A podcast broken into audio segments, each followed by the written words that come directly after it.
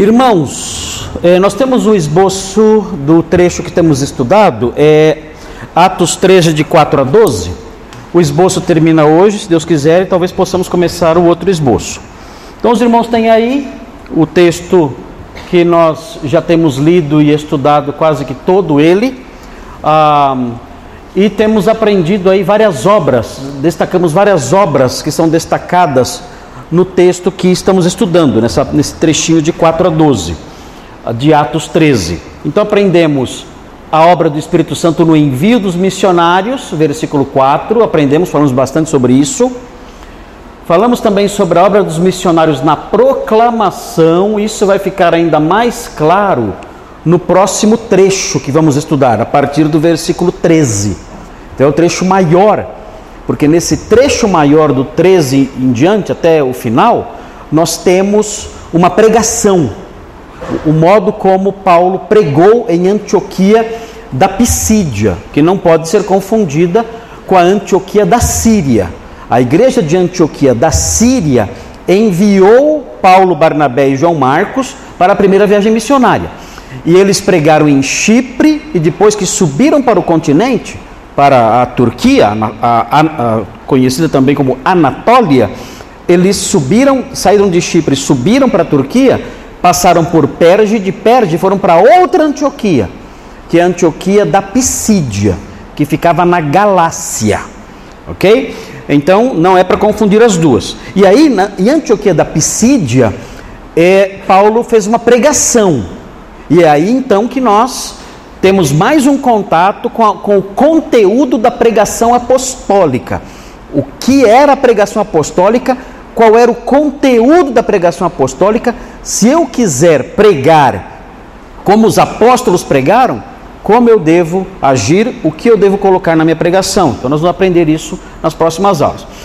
É, aprendemos sobre a obra de Satanás na oposição. A teologia do livro de Atos é enriquecida por essa parte aqui, porque mostra como o diabo se opõe ao avanço do reino, ao avanço do evangelho.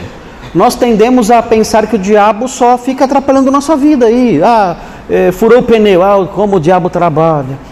Ah, a, a, conta corrente está negativa, como o diabo trabalha. Nem sempre é o diabo que fura o seu pneu, né? E nem sempre também a conta está negativa por causa do diabo, é falta de administração. Na verdade, quando nós estudamos a Bíblia, nós vemos que o trabalho principal do diabo, ou um dos principais, é evitar o avanço da fé. E ele faz isso, segundo nós temos aprendido, inclusive nas quartas-feiras. Quem não vem nas quartas-feiras, infelizmente, às vezes não pode vir, né? Mas tem perdido muito, tem perdido muito. Porque nós temos aprendido nas quartas-feiras sobre o impacto da oposição ao Evangelho. E temos destacado, inclusive, trechos que mostram que Satanás está por trás da oposição ao Evangelho. E aqui, esse trecho aqui é ilustrativo a obra de Satanás na oposição. Nós vimos, temos visto como Elimas, o mágico, se opôs à pregação apostólica. E, e estudamos aí os versículos 6, 7 e 8.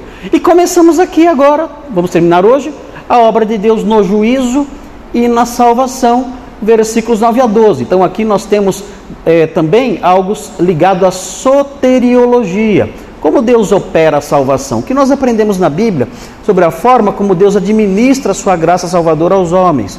Que veículos ele usa? Como funciona isso? Então nós vamos aprendendo. É muito importante nós estarmos na igreja porque na, nossa, na, na igreja existe, a igreja tem uma função didática.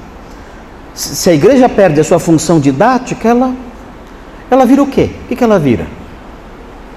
ela fica um grupo disforme, sem propósito. As pessoas vindo à igreja para tentar ver se prosperam. É, vira, vira uma comunidade de superstição. Um grupo de gente supersticiosa. Olha, eu vou à igreja porque estou precisando, né, minha vida não está legal, estou doente, estou com problemas na família, estou com várias dificuldades, deixa eu ir para a igreja.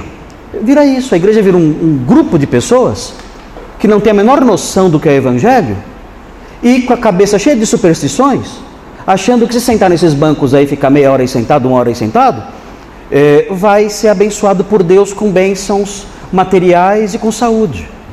Por quê? Não aprende nada lá. Não aprende nada. Fica lá, né, dá uns berros, dá uns pulos, canta umas músicas, ouve um monte de bobagem e vai embora achando que serviu a Deus e não serviu coisa nenhuma. Né? Porque a igreja tem o aspecto de adoração que nós tentamos cumprir aqui à luz da Bíblia, queremos adorar o nosso Deus por meio da oração, do cântico, queremos servi-lo por meio do estudo da palavra, e existe o aspecto didático, acadêmico, é, que nos enriquece e transforma a nossa vida, transforma o nosso modo de agir, nosso modo de pensar. Se a igreja, se a igreja remover das suas ações o aspecto didático, o aspecto intelectual, o aspecto de crescimento no conhecimento da verdade, ela, ela desaparece praticamente. Vira um bando de doido ali, que está lá sem saber porque está lá. Ou cheio de superstição na cabeça, achando que está lá porque estando lá vai ficar rico. Bobagens. Por que Deus deu um livro para nós? Deus não nos deu um, um ticket de refeição. Deus não nos deu uma conta bancária. Não.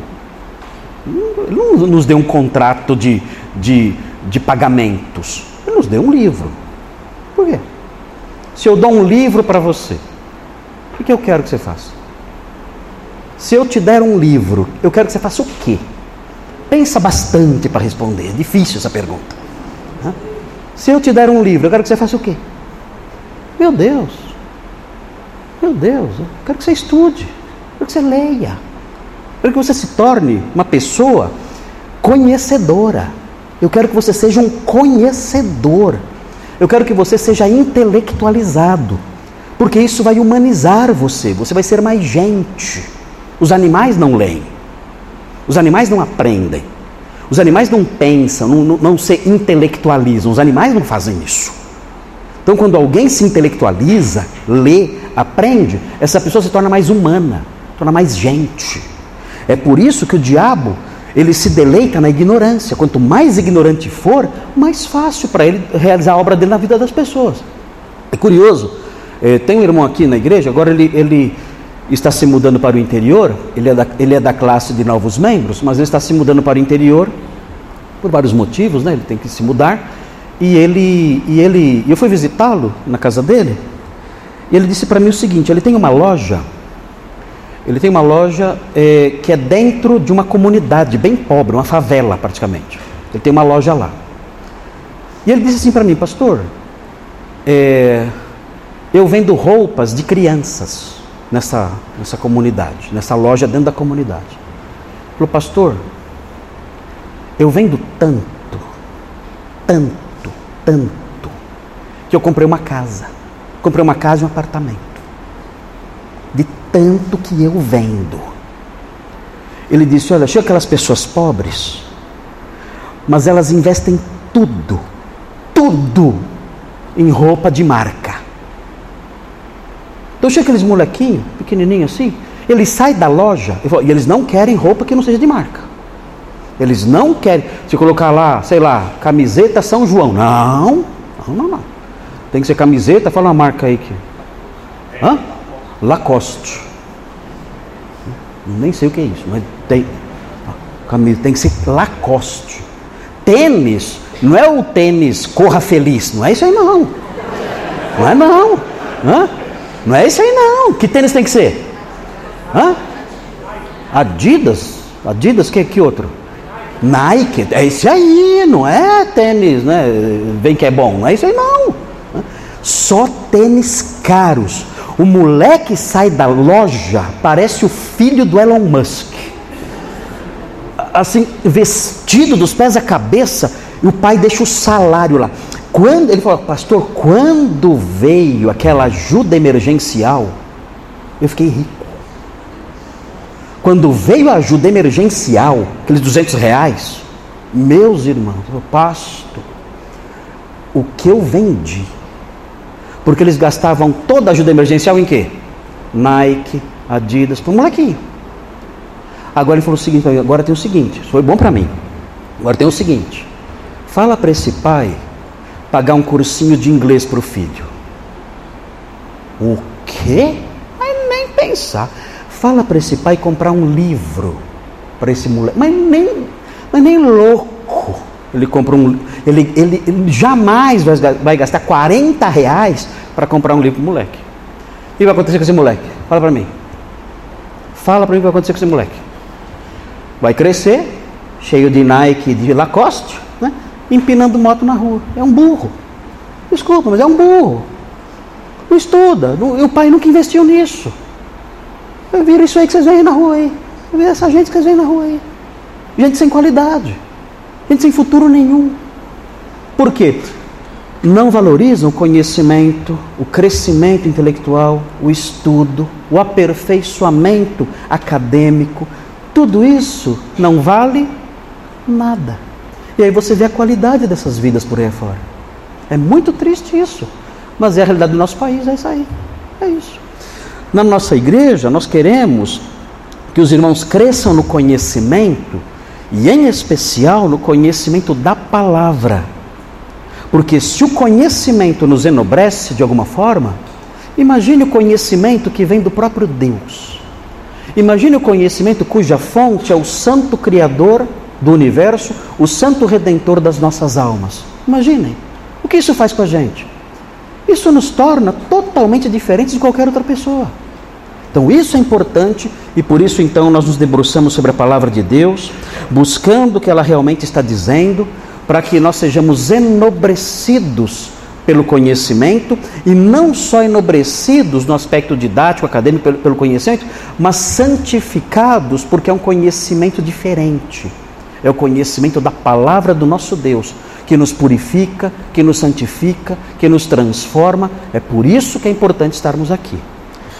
Muito bem, então.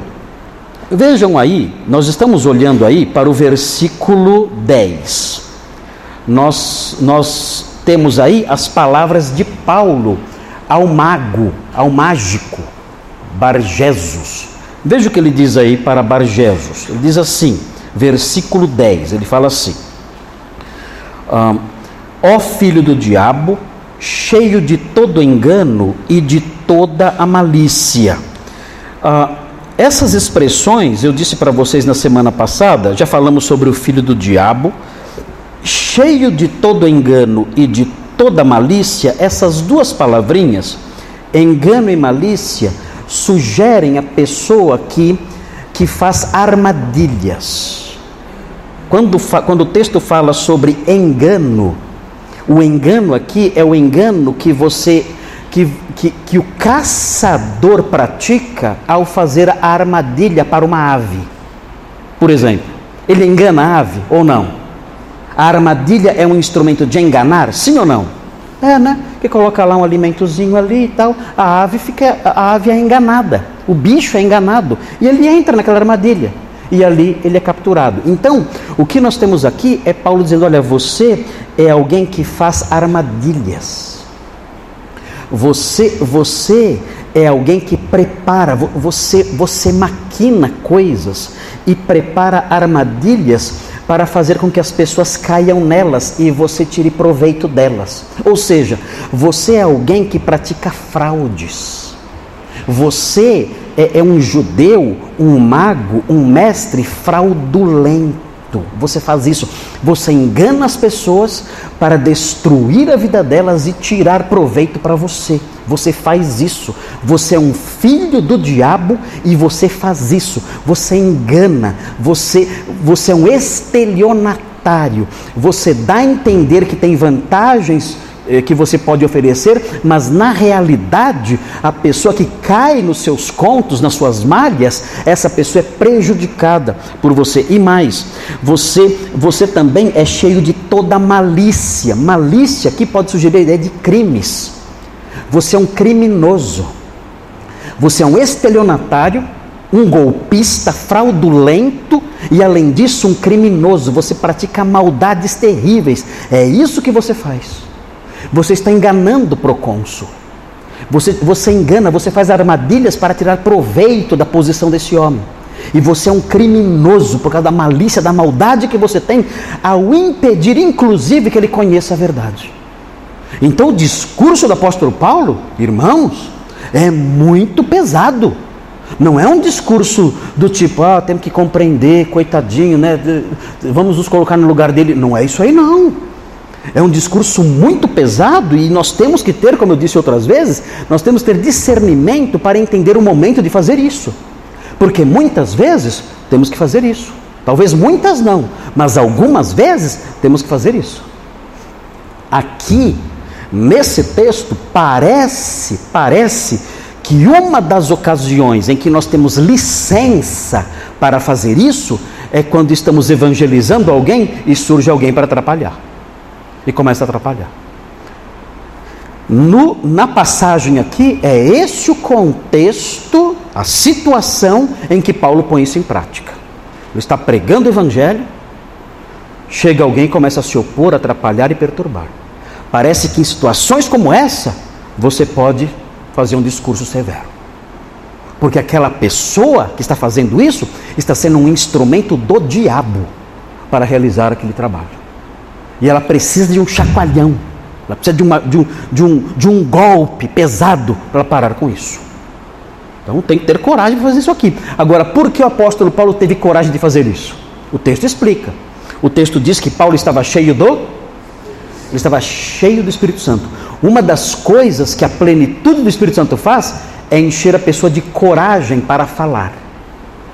É interessante ver isso em Atos. Em Atos nós já aprendemos.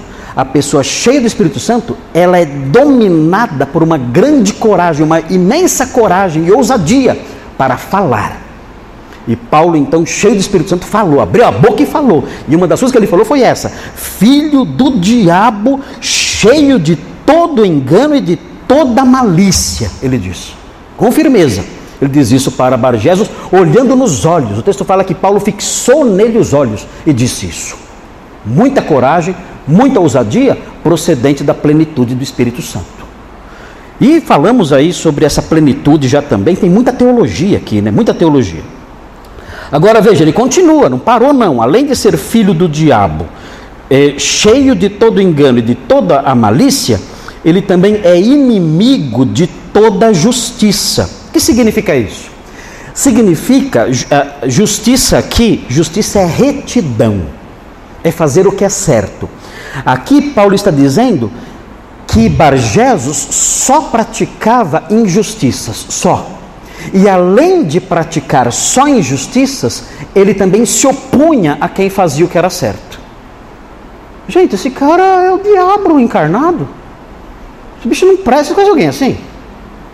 O cara só faz o mal. O cara não presta. Esse Bargesos, ele não presta. Se eu estivesse lá falar, cara, você é um safado, você não vale nada, você não presta. É isso que Paulo está dizendo aqui. Você é inimigo de toda justiça. Você só faz o que é torto, você só faz o que é errado, e além de fazer só o que é errado, você se opõe a quem faz o que é certo. Meu Deus! Paulo está muito bravo aqui. Dizem que Paulo, a literatura posterior, no século II, é, descreve o apóstolo Paulo fisicamente. Claro que é, é, é imaginação. Mas fala que Paulo era baixinho, careca e feio que nem. Olha, o pastor Thomas perto dele era um Mister Universo. Era baixinho, feio, careca com a perna torta. Imagina esse velhinho, né? É, baixinho, feio, careca, com a perna torta, ali, ó. Filho do diabo! Meu Deus, bravo ali. Né? Dá para imaginar a cena. Corajosamente fazendo isso. E ele fala, ele fala com toda firmeza. Ele não tem dó, não. É muito interessante ver essa atitude do apóstolo Paulo nesse momento em que ele vê ali um inimigo do evangelho se opondo ali claramente à pregação. E aí vejam o que vem agora. Ele fala assim: Não cessarás de perverter. Olha só esse verbo, perverter. Não cessarás de perverter os retos caminhos do Senhor. Bom, é, para ter uma ideia do que significa esse verbo perverter, ele tem um leque de significado bastante grande, né? Mas é assim, é, vocês sabem o que é um oleiro? Sabe o que é um oleiro? Aquele, aquela pessoa que faz vasos. Tem ali um mecanismo que fica girando, né? E ele vai moldando o vaso ali com é, as mãos, né? O barro e vai fazendo vaso. Já viram isso? Tem, eu não sei como chama aquilo. Né? Vai fazendo ah, vai girando ali, ele é muito habilidoso, né? O oleiro é muito habilidoso. Ele vai moldando ali o vaso ali. Bom, imagine um oleiro que não tem muita habilidade. Está lá o vaso ali, ele tentando moldar. Como vai sair esse vaso? Esse vaso sai todo, todo torto, todo deformado. É isso, essa deformidade, essa deformação, esse ato de deformar algo é o efeito desse verbo aqui, é o significado desse verbo aqui. Está dizendo o seguinte: olha, nós, é, é como se Paulo está dizendo assim, ó, nós estamos preparando aqui para o governador, para o procônsul, nós estamos preparando um caminho bonito, reto e limpo. E você, você está entortando esse caminho. Você está estragando o nosso trabalho. Nós estamos moldando aqui para o, o, o procônsul, nós estamos moldando o vaso da verdade com todo cuidado, com todo zelo. Nós estamos pegando o barro limpo, a argila pura da palavra de Deus, e estamos com essa argila pura da palavra de Deus, estamos moldando o vaso da verdade. Para que para que esse homem, para que esse procônsul deposite toda a sua confiança dentro desse vaso. Coloque a sua confiança, a sua fé, a sua vida dentro desse vaso que estamos preparando. Nós estamos aqui trabalhando, trabalhando, moldando esse vaso bonito da verdade. E enquanto estamos moldando com todo cuidado esse vaso lindo da verdade, você está batendo na nossa mão. Você está atrapalhando, você está deformando o vaso. Você percebe o quão você é mal? Você está estragando esse trabalho. Você não está deixando que o vaso da verdade seja eh, moldado. Por pura maldade você está fazendo isso. Você está pervertendo os retos caminhos do Senhor. Tudo isso aquele homem estava fazendo. Então dá para fazer uma lista das suas maldades. Ele era um estelionatário, criminoso, ele só praticava o mal e se opunha a tudo que era certo, e ele estragava o trabalho dos missionários. Ele tentava destruir o trabalho dos missionários. Veja o versículo 11 então o que acontece. Aí vem, olha lá no nosso no nosso item 4, a obra de Deus no juízo. O que é juízo aqui? Aqui juízo é castigo. É um juízo presente este aqui. Veja o que acontece. O texto diz assim: Pois agora, eis aí, está sobre ti a mão do Senhor. O que significa isso? Deus vai, Deus vai agir, a mão dele vai se mover.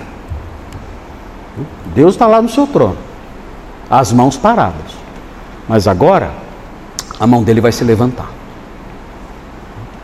Ele está observando, está vendo, e faz: chega a minha mão vai se mover agora. Irmãos, esse aqui é o Deus do Novo Testamento, viu? Não é do Velho, não. O pessoal fala, né? Ah, o Deus do Velho Testamento era muito duro. O Deus do Novo, ele é mais fofo. Ele é mais teletubbie. O do, o do Antigo Testamento era o Deus né, revoltado, né? bravo que só, ficava nervoso, matava todo mundo. O Deus do novo não. O Deus do novo é um, é um vovô. É um vovô de barbinha branca, bonitinho, fofinho, né? É um vovozinho bonito, né? lindinho. Né? O Deus do velho e o Deus do novo são os mesmos. Onde está escrito: O Senhor é o meu pastor, nada me faltará? Onde? No velho ou no novo? No velho. E onde está escrito: Horrível coisa é cair nas mãos do Deus vivo? No velho ou no novo? No novo. Deus não muda, ele não melhora com o tempo. A teologia do processo fala que Deus foi melhorando ao longo do tempo. Então, lá no Antigo Testamento, ele era muito irritado, Era um Deus meio jovem ainda, né? Adolescente, então meio revoltado, não suportava nada, ficava, qualquer coisa ficava nervoso, destruía todo mundo, matava todo mundo. Mas ele foi amadurecendo. Como? Em contato conosco. Ele aprendeu muito conosco. Sabiam disso? Vocês estão rindo? Te, grandes teólogos internacionais dizem isso. Teologia do processo. O, eles acreditam que a realidade é, é, é, consiste de processos, é uma, teia de, é uma teia de relacionamentos. E nessa teia de relacionamentos há um processo de crescimento. Como Deus faz parte da realidade, ele faz parte dessa teia de relacionamentos. E essa teia, nessa teia de relacionamentos ele vai amadurecendo, crescendo, vai mudando. Então hoje Deus é muito mais maduro do que era na época do Jardim do Éden. Deus, Deus antigamente, ele era aquele pessoal lá de Sodoma e Gomorra, né? Matou todo mundo. Hoje não, hoje ele, né? Ele ia falar, não, tá tudo certo, né? Ia desenhar até um arco-íris bonitinho, assim, para todo mundo lá em Sodoma, ia ser uma bênção. E, e dizem isso, ele amadureceu. Isso não é verdade. Deus é o mesmo sempre. Ele não faz parte de, uma, de um processo de mudança e compõe a realidade como é inventado depois esses homens por aí afora. Aqui nós temos a mão do Senhor sendo extremamente severa. Veja o que Paulo fala.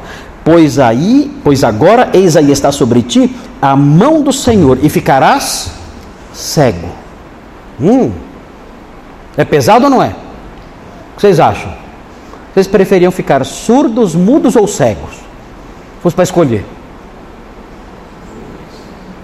Atualmente eu prefiro ficar surdo. Atu atualmente, né? Atualmente eu prefiro ficar surdo. Mas ficar cego é pesado demais. Fala para mim, estamos dentro de uma sala. Estamos lá numa sala, um salão é, bonito até. Está lá então o apóstolo Paulo, está lá Barnabé, está lá João Marcos. João Marcos está meio já assustado, já pensa, acho que eu vou voltar. Não vou ficar aqui não. Esse negócio de missionário não é comigo não. Está lá também o procônsul. E está lá é, Bargesos, todos nesse salão, todos ali. Existem ali também alguns servos ali, alguns escravos estão lá. Ok, olhe para essa sala. Quem mais dentro dessa sala já ficou cego? Quem? Ah, então ele sabia como era difícil. Paulo não tinha ficado cego já? Já. Ele sabia que não era fácil. E ele falou. Falou assim: olha, a mão do Senhor vai pesar sobre você agora. E você vai ficar cego. Bom, o que nós temos aqui? Nós temos aqui um desejo mal. Tomara que você fique cego. É isso que está acontecendo aqui? E aí pegou, a, a praga pegou. Eu virei essa boca para lá, não, pegou a praga, ficou cego. O que é isso aqui? a impressão que nós temos aqui é que o apóstolo Paulo, como apóstolo que era, ele enunciou algo que Deus revelou para ele. Ele era um apóstolo. Deus revelou naquela hora para ele. E, e, uma, e uma, das, uma das tarefas, um, um dos dons que o apóstolo tinha era esse. Ele, ele sabia, Deus revelava a ele coisas secretas. E certamente, nós aprendemos isso em Efésios, Deus revelava para os apóstolos coisas secretas. E certamente Deus revelou para Paulo o que ele iria fazer. E então Paulo, tendo conhecimento daquilo que Deus lhe revelou, Paulo disse: Olha, a mão de Deus está se levantando agora, eu sei. Eu sou um apóstolo de Cristo. O Senhor revelou isso para mim. Eu tive essa revelação agora. E, e sabendo que a mão do Senhor está se levantando contra você, eu sei também, pela, de, pela ação do Espírito Santo sobre mim, eu sei também que você vai ficar cego agora. E o que aconteceu? Vejam aí na sequência. O texto fala o seguinte: na verdade, Paulo completa a frase que dá um certo alívio. Não vem do sol por algum tempo, ou seja, o castigo seria temporário. Aqui foi um alívio pra, para o, o, o, o Simão. Você vai ficar cego por algum tempo. Por quanto tempo? O texto não fala. Foi um dia, dois, três. A gente não sabe. Mas ele ficou cego. E olha o que aconteceu aí então na sequência. No mesmo instante, caiu sobre ele névoa e escuridade. Ele ficou no escuro, como se uma neblina descesse sobre ele e a escuridão também. Deixou de enxergar. E andando à roda, procurava quem o guiasse pela mão. Por que ele queria, o que ele queria fazer? O que ele queria fazer? Onde ele queria ir? Ele está assustado? Vocês acham? Está assustado? Você ficasse cego de repente, como você se sentiria? Você queria ficar parado? Não, ele está desesperado.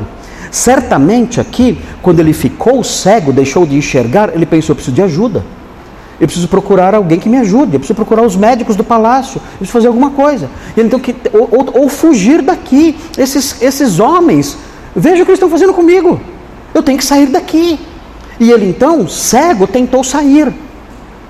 E ali apalpando a volta, pedindo ajuda para alguém. Me ajudem, me tirem daqui, me levem para algum lugar. Ele está desesperado aqui, assustado com o que está acontecendo. E, e nessa hora então, é que a máscara dele cai. Mas, Bar Jesus, você não é, você não é o, o mágico, o sábio, o homem de Deus? O que está acontecendo? Que, que, absurdo é esse? Como é que você passa por uma experiência como essa agora? Como é que você sofre desse jeito agora aí? Você não é, você não é o homem de Deus, o grande poder de Deus aí? Como é que você está nessa situação? Então é, numa, é, é a hora em que a máscara desse mágico cai. Agora notem bem, você olha para esse juízo de Deus e você vê severidade, mas você vê também misericórdia. O apóstolo Paulo ficou cego também. O resultado disso e da manifestação de Deus na vida dele foi a conversão dele. É, é, é bastante diferente do que acontece aqui, em vários aspectos é diferente. Mas será que Barjesus poderia, depois disso, dessa experiência, poderia se converter? Vocês acham? Sim ou não? Poderia, né? Poderia. Ele se converteu? Ele some da história. Quando some da história, tudo indica que ele não se converteu. Parece que ele continuou fazendo as suas aprontações por aí afora a cegueira passou e ele continuou aprontando das dele aí. Certamente perdeu o emprego no palácio, certamente. O procônsul vai se converter agora no próximo versículo, e ele certamente perdeu então a sua influência ali, não tinha mais valor nenhum o seu trabalho. Mas é provável que ele tenha continuado na sua atividade de enganação. Como é que a gente sabe disso? É possível que isso que, que realmente ele tenha permanecido nessa ação perversa de enganar as pessoas? Porque existe um, uma, uma inscrição, uma inscrição não, um texto, escrito por Flávio Josefo. Flávio Josefo. Flávio Josefo, vocês já conhecem, é um escritor judeu do século I. Ele é o escritor que narrou a queda de Jerusalém no ano 70 com riqueza de detalhes. E não somente isso, ele também registrou como foi o triunfo romano após a queda de Jerusalém. Então, Flávio Josefo é uma fonte inesgotável de informações sobre a Judéia e sobre o Império Romano no século I. É imprescindível a leitura de Flávio Josefo, especialmente a obra Guerras dos Judeus, para entender aquele período da história. É muito rico, é muita coisa. E Flávio Josefo fala que existia um casal, vocês, vocês devem se lembrar de um casal chamado Félix e Drusila. Já ouviram falar desse casal? Félix e Drusila. Eles aparecem no livro de Atos, no capítulo 24. Atos 24, 24 aparecem. Quer ver? Dá uma olhadinha. Atos 24, 24. Aparece aí. Já indo para o final né, do livro de Atos, aparece lá. Olha aí. Passados alguns dias, vindo Félix com Drusila, estão vendo esse casalzinho aí? Félix e Drusila. Eh, sua mulher, que era judia, mandou chamar Paulo e passou a ouvi-lo a respeito da fé em Cristo Jesus. Ok. Então está aqui esse casalzinho, o casalzinho que aparece na Bíblia até, Félix e Drusila. O que acontece? O Flávio Joséfo conta, é, é uma história que é bem posterior a esse episódio aqui. Esse episódio aqui do, do, da cegueira de Bargesos é um episódio que acontece mais ou menos no ano 47, 46, 47. É, o episódio que Flávio Josefo conta a, acontece uns 10 anos depois. E ele fala o seguinte: olha, essa é, Drusila era esposa de um rei chamado Aziza. Ela, ela era esposa de um rei chamado Aziza. E o que aconteceu? Essa mulher, ela era, ela era muito linda. Ela era bonita demais. Ela era, ela era Jojo todinho da época dela. É, era, era um sonho, era uma mulher linda demais, linda, linda, linda, linda, linda. Quando Félix viu, quando Félix viu é, é a, a, a Drusila, ele se encantou, ele ficou, ele ficou maluco por ela, maluco. Ele não sabia o que fazer, ele precisava ter aquela mulher. Então o que ele fez? Flávio Josefo fala, Flávio Josefo diz que um mágico de Chipre, que ele não fala o nome, um mágico de Chipre deu algumas orientações para ele de como ele poderia roubar aquela mulher do rei. Não fala quais foram as orientações, mas era um cabra safado que sabia sabia dar golpe, sabia construir ardis, e ele fez isso ele orientou Félix, esse, esse mago cipriota, orientou Félix, deu ali algumas ideias para ele, traçou um plano. Félix então colocou esse plano em andamento ele conquistou a mulher do rei Aziza e roubou a mulher dele, com a ajuda desse mago cipriota.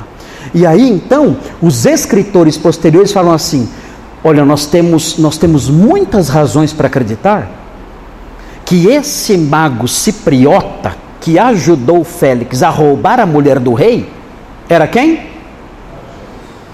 O Bargeso Safadão. Por quê? Porque ele tinha acessos a pessoas de alta posição. Ele era espertalhão. Ele tinha, ele tinha capacidade de maquinar planos. Ele era de Chipre também. Então é bem provável que Bargesos, depois que se curou, ele continuou no seu trabalho de enganar as pessoas, de dar golpes e de fazer o mal. O inimigo de toda justiça, que só faz o que não presta. Continua assim. O que isso, se isso, se esse, se esse mago cipriota, se ele era mesmo Bargesos, dez anos depois, o que nós aprendemos disso? que castigo de Deus nem sempre produz conversão. Sabe aquele versículo da Bíblia que fala assim: quem não vem por amor vem pela dor? Vocês já leram esse versículo? Inventares 4,12. Vocês já leram esse versículo? Não! Quem não vem por amor vem pela dor? Nunca leram? Porque não existe, tá? Inventaram no inferno isso aí. Né? Gente, isso aí não existe. Quem, quem não vem pelo, pelo veículo que nós vamos aprender hoje, não vem de jeito nenhum. Quem não vem pelos veículos que Deus estabeleceu, não vem de jeito nenhum. Pode passar por sofrimento, pode passar por castigo, pode, pode enfrentar o que for. Não vem. Não vem. É castigado, é punido, vê, vê diante de si o juízo de Deus ali, a verdade e fala: Não, não quero. Vou continuar enganando, vou continuar dando golpes, vou continuar distante da verdade, vou continuar sendo filho do diabo, vou continuar. E continua. E segue assim a vida toda. Então, é assim, infelizmente. Outra verdade importante, outra verdade importante. O que o cristianismo tem que ver com superstição e charlatanismo? Qual a relação dos dois? Relação de 0 a 10. Hã? Zero. Zero. Cristianismo não tem nada que ver com superstição e charlatanismo. Se você que está visitando hoje aqui vai a alguma igreja onde tem charlatães, é assim que fala charlatães? Charlatães. Pessoas que enganam, falsos profetas. Ah, mas acertou duas vezes. Profeta de verdade não acerta duas vezes. Profeta de verdade nunca erra. Nunca. Nunca. O profeta de verdade era inerrante, jamais ele errava. Então, se você está numa igreja que tem essas coisas, né? falsas curas, falsas profecias, toda hora chega uma mulher de coca e fala para você: Eis que te digo, meu amigo, olha, conselho que eu te dou, saia correndo disso aí. Mas olha, nem olhe para trás. Tá? Compre lá o tênis, lá, o que eu falei, né? baratinho lá, né? Tênis, né? Como é que chama o tênis que eu falei? Corra feliz. Né? Compre, você vai já virar marca de tênis aí, vai ser um empreendimento grande. Compre o tênis lá baratinho, corra feliz e, e suma, suma desse lugar. Mas não, nem na calçada passe mais, nem na calçada. Atravesse a rua, do outro lado, dê a volta. Não passe mais lá. Isso não tem nada que ver, nada, absolutamente nada que ver com o cristianismo. Isso é, é coisa de macumbeiro isso aí. É coisa de feiticeiro isso aí. É coisa de adivinhador.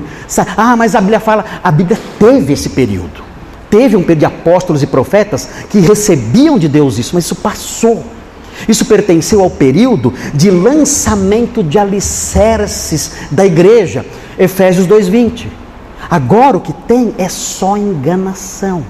E o cristianismo não tem nada que ver com isso, com essas fraudes, com esses, essas mentiras, esses enganos, essas línguas falsas, essas curas mentirosas. Não tem nada que ver com isso. Fuja disso percebeu traços de charlatanismo e de superstição, ah, coloque lá na sua, na sua casa um copo d'água, ah, coloque lá o salmo aberto, não sei onde, olha, é, a palavra profética esse ano é tal. Gente, tudo isso é coisa de macumbeiro. Isso aí é superstição. Nada disso existe. Cristianismo não tem nada que ver com isso, nada.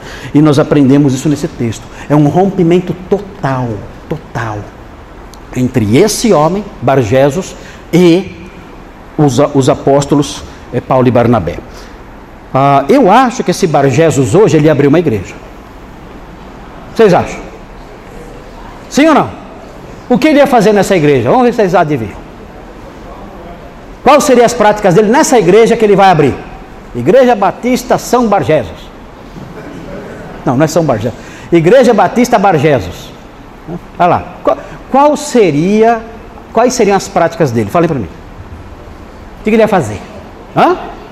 Hã? É, ele ia, com certeza ele ia cobrar por muita coisa. O que, que ele ia fazer? Vocês acham? Hã? Ele ia fazer adivinhações.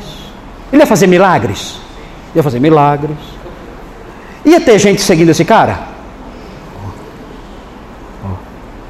Esse ia arrebentar. Esse cara ia ser pai póstulo. Ele ia ser pai póstulo, sendo já promovido a querubim se deixasse. Ia ser. Então, esse cara ia ter futuro hoje em dia no Brasil. Esse Bargesos aqui ia ter futuro no Brasil. Muito bem, então há esse rompimento, Bargesos sai de cena e veja o que aconteceu. Olha o que aconteceu agora aqui. Texto fala assim, aí no versículo 12: Então, olha, aqui tem a, a, a sequência, a história caminha, né? Então, quando vem o então, é porque a história vai dar um passo adiante. E aí a gente consegue achar uma divisão. Ah, ah, pastor, que dica legal. É, sempre que você achar o então, tem uma divisãozinha lá para você pode dividir seu texto. Quando, quando aparece o então, é porque ah, o pensamento do escritor vai dar um passo adiante. Então você tem a divisãozinha lá. Você fala, Daí você consegue fazer as divisões do texto. Dá uma diquinha aqui para vocês. Olha aqui, ó. Então, o procônsul, vendo o que sucedera, creu. Por que ele creu? Ele viu o que aconteceu. Aquilo que aconteceu foi um milagre? Foi ou não foi? Foi. Você pega e fala, ó, você vai ficar cega, a pessoa fica na hora. É um milagre isso aí. Ele viu isso e creu. Agora, note bem, alguém pode acreditar assim, olha, para a pessoa crer tem que ver milagres. Mas é isso mesmo? Na teologia do Novo Testamento, para a pessoa crer não é necessário ela ver milagres. Mas o que acontece na, no período apostólico, à luz do autor de Hebreus, é que a mensagem, o autor de Hebreus mostra que a mensagem que era pregada pelos apóstolos e profetas era uma mensagem nova. E essa mensagem nova, ela precisava ser autenticada. Ela precisava de provas palpáveis de que ela era mesmo de Deus. Essas provas foram produzidas e foram registradas na Bíblia. Então nós já temos essas provas agora. Elas foram produzidas e registradas na Bíblia, então nós temos aqui. Lucas fala: olha, Lucas escreve para Teófilo dizendo: olha, eu vou mostrar para vocês, por meio das coisas que aconteceram, o quanto essa mensagem é verdadeira. E ele narra esse milagre aqui. Então, Teófilo, que leu o livro de Atos pela primeira vez, ele que recebeu o livro, ele leu, ele não viu nenhum milagre, mas ele viu o registro dos milagres. Ah, estou vendo aqui o registro mostrando essas provas. Eu não vi milagre nenhum, mas eu estou diante aqui do registro desses milagres, mostrando. Lucas mostrou para mim, por meio desses relatos, ele mostrou para mim que essa mensagem é verdadeira. E é verdadeira por quê? Porque Deus comprovou isso por meio dos milagres que eu estou vendo aqui agora nesse texto. Então, nós aprendemos no livro de Hebreus, em especial, que Deus agiu assim no começo. Ele autenticava a mensagem apostólica por meio de alguns milagres. E então as pessoas diziam: Olha, essa mensagem é nova. Como nós sabemos se ela é de Deus ou não? Olha, um milagre era feito. Um milagre, assim, eh, eh, deslumbrante era feito. E aquilo comprovava que aquela, que aquela mensagem era de Deus. E então, os escritores registravam essas provas. E essas provas então permaneceram para toda a história, para todas as gerações. Então, se eu quero saber se a mensagem do Evangelho é verdadeira, eu leio o texto bíblico, o texto bíblico mostra o registro das provas palpáveis, o registro das provas sobrenaturais de que a mensagem era verdadeira. O procônsul, ele não tinha esse registro, mas ele viu aquele milagre. E quando ele viu aquele milagre, ele, disse: realmente esses homens são de Deus. E ele creu. Olha a base para isso em Hebreus 2. Hebreus 2, preste atenção nisso. Hebreus foi escrito no ano 68. Os apóstolos já tinham já praticamente, exceto João, os apóstolos já tinham escrito tudo já.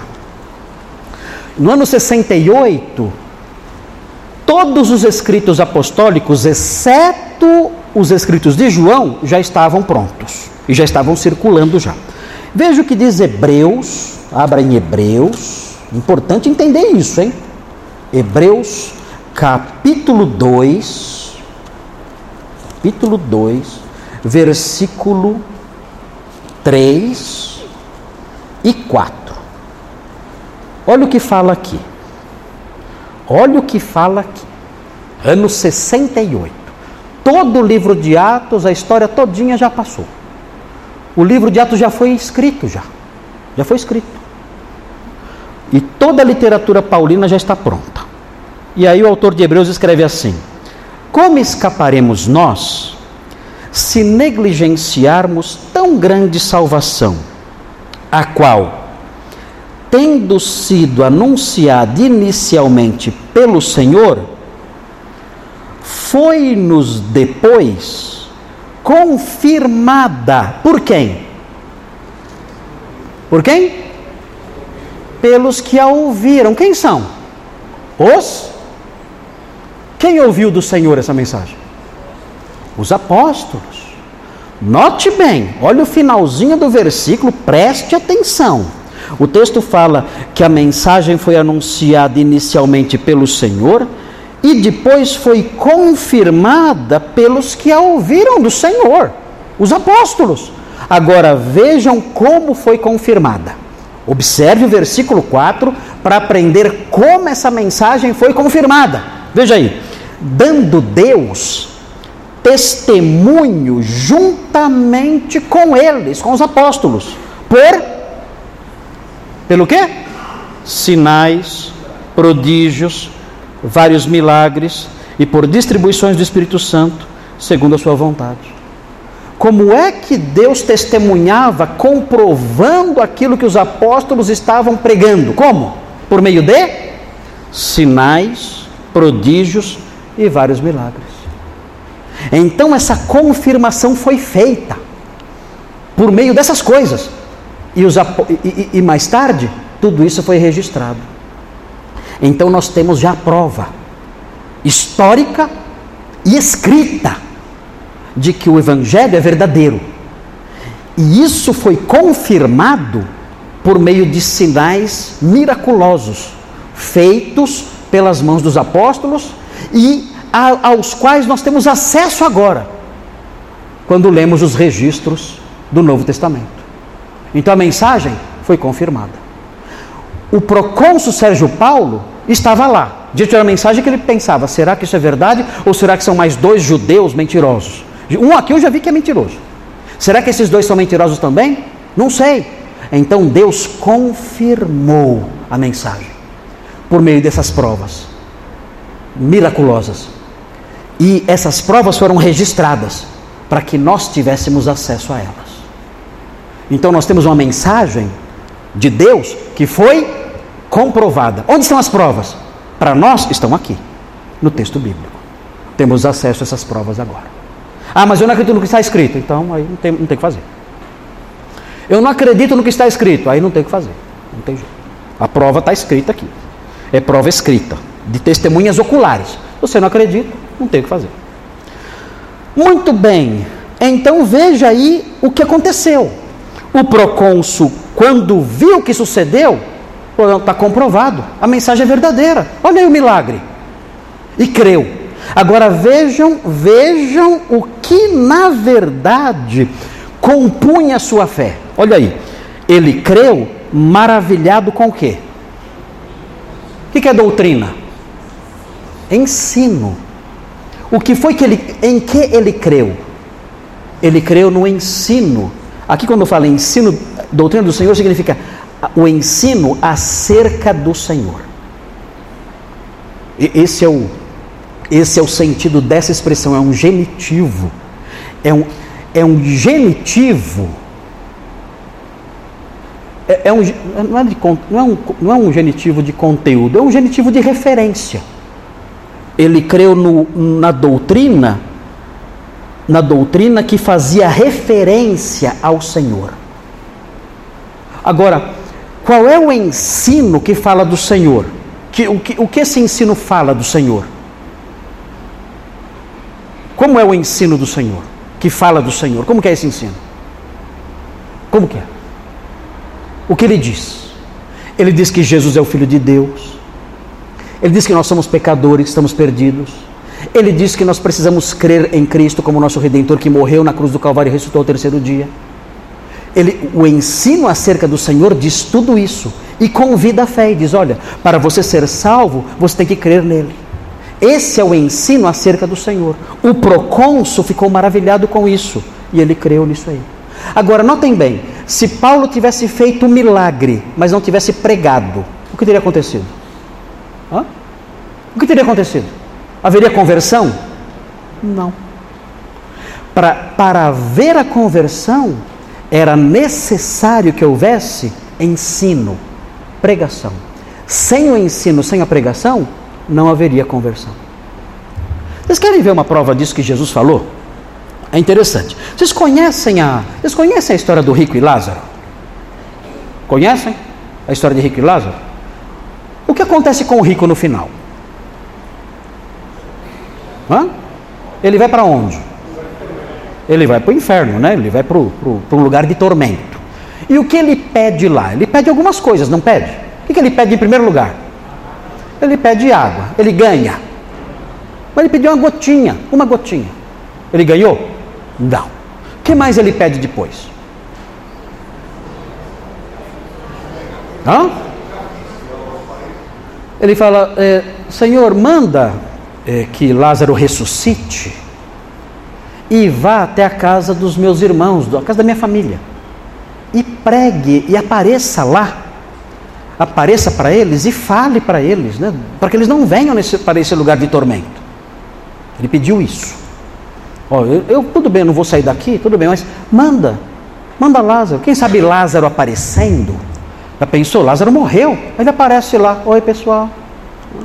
Ah, meu Deus, eu, eu me converto na hora. Me converto na hora. Lázaro ressuscitou. Eu vou me converter já. Ele pede isso para o pai Abraão.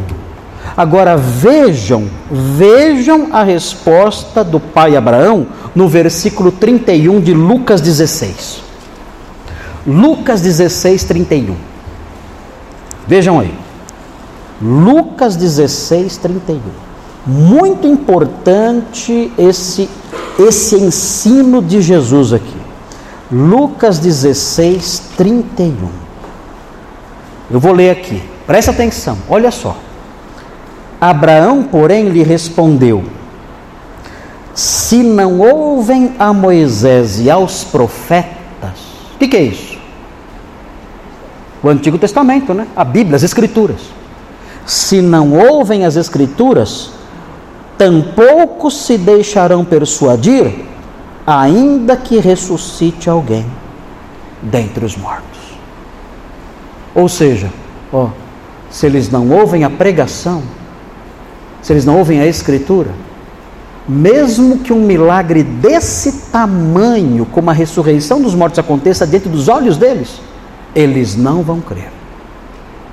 Eles não vão crer.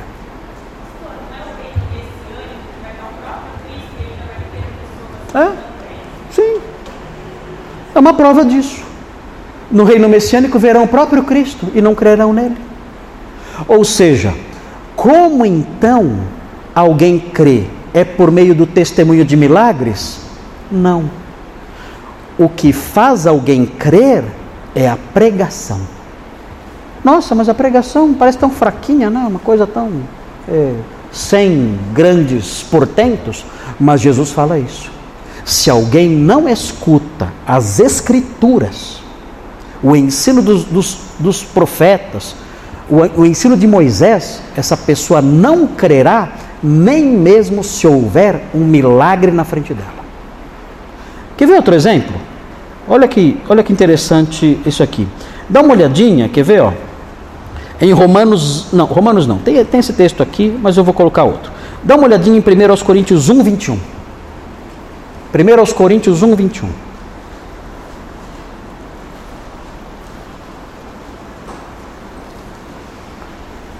Veja aí na soteriologia bíblica como é que Deus salva alguém.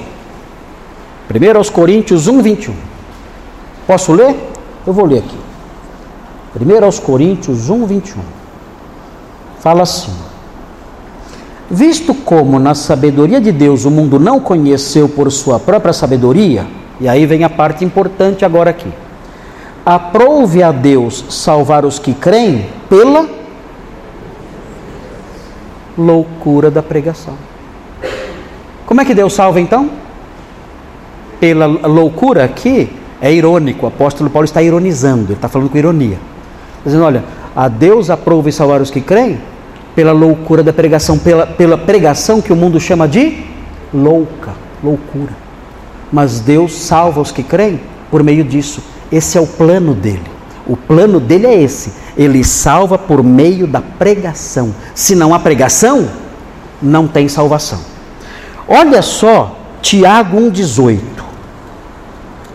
Olha só Tiago 1,18, que legal. Tiago 1,18 é muito interessante. Tiago 1,18. Veja o que diz aí, Tiago 1,18. Fala assim: pois segundo o seu querer, ele nos gerou. Como?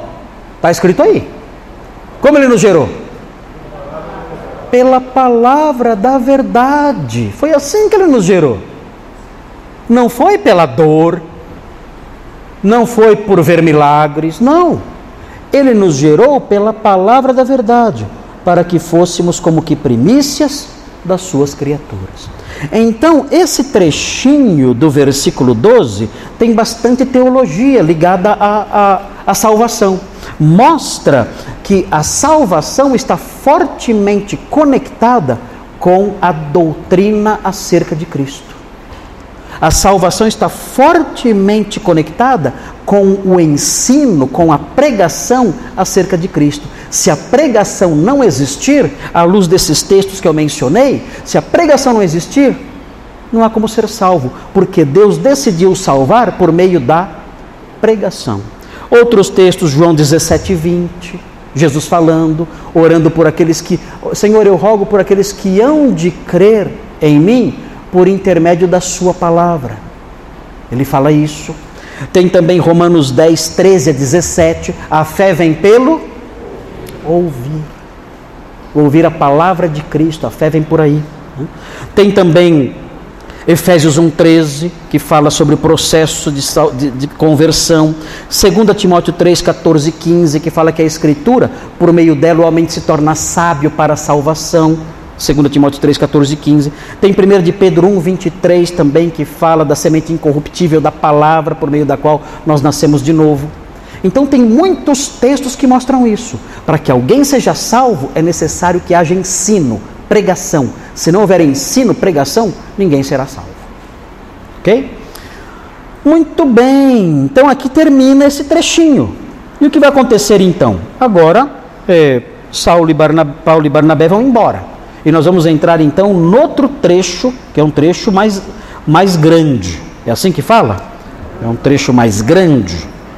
Não, né? Tá louco, hein?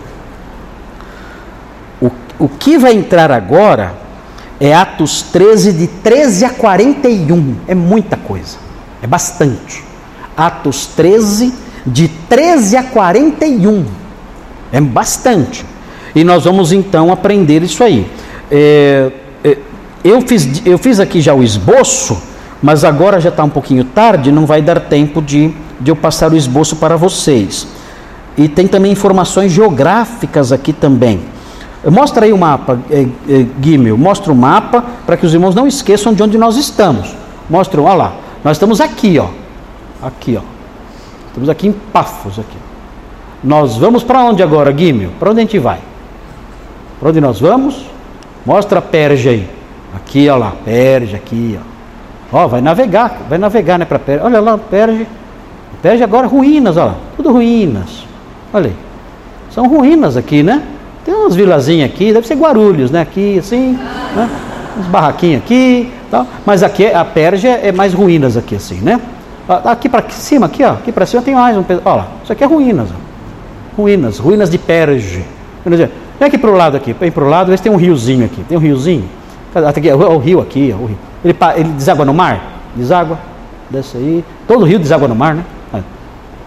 Oh, mas esse mar tá longe, hein? Aqui.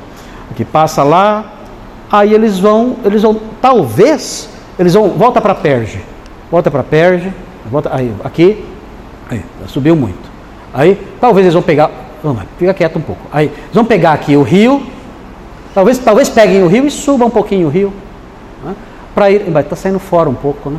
Eles vão ter que subir né, até, até onde der. Não sei se eles foram também com, com o rio, pelo rio, não dá. É, não dá para ir tudo com o rio.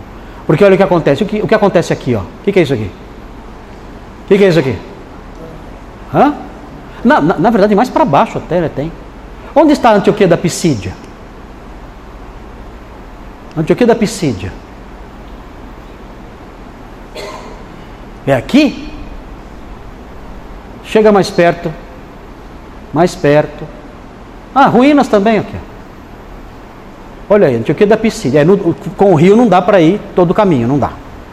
Porque, olha só, desce agora, de, mostra, todo, mostra o mapa maior. Aqui. Olha só, desce mais um pouquinho. Não, não, diminui. Diminui. Nossa. É. Ó, tudo isso, essa parte toda aqui, ó. Essa parte toda aqui é uma cordilheira. É uma cordilheira chamada Taurus. E atravessar isso aqui, meus irmãos, tem que ter preparo. Atravessar a cordilheira, Taurus, e chegar em Antioquia da Pisídia, tinha que ser bom. Eu acho, eu acho. E outra coisa, cordilheira tinha o quê? O que tinha nas cordilheiras só esperando passar um viajante? O que vocês acham? Cheio de bandido. Naquela, nem o Império Romano conseguia controlar os bandidos das montanhas Taurus. Nem o Império Romano conseguia controlar. Além de ser difícil, montanhas altas, íngremes, difíceis de atravessar, tinha os bandidos lá, os manos, tinha os manos lá, para assaltar quem passasse. Eu não sei, eu não sei, mas eu acho que eu ia acompanhar o João Marcos. Eu acho que eu ia pensar e olhar as montanhas assim. Falar, é, vou voltar para Jerusalém, que a minha mãe é rica, hum, tem lá uma casa quentinha, e eu vou cair fora. Pior, está piorando a situação. Por quê? Antes o chefe era quem? Era o meu tio. Quem virou chefe agora? Agora o chefe é Paulo. Paulo era mais duro ou menos duro do que Barnabé? Mais duro. Ele pensou assim: ó, a situação está ficando feia, eu vou voltar para casa da minha mãe que tem grana e é lá que eu vou ficar no meu iPhone o dia inteiro. Né? E ó, voltou para trás. Eu até entendo esse cara. Até entendo. Mas isso é matéria para a semana que vem.